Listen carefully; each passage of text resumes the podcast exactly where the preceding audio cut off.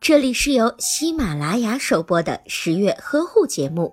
十月呵护帮助孕妈妈们摆脱孕期中的各种烦恼。产后新妈妈补钙，一方面是为了身体尽快恢复，另一方面也是为了宝宝能够拥有良好的骨骼，能够健康的成长。产后缺钙对新妈妈和宝宝的影响都非常的大。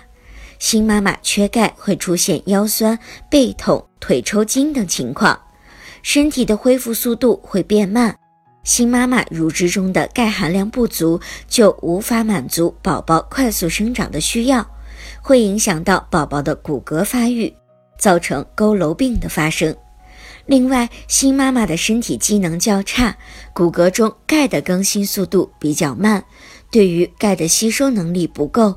因此，准妈妈需要适量的补充钙。如果您在备孕、怀孕到分娩的过程中遇到任何问题，欢迎通过十月呵护微信公众账号告诉我们，这里会有三甲医院妇产科医生为您解答。十月呵护，期待与您下期见面。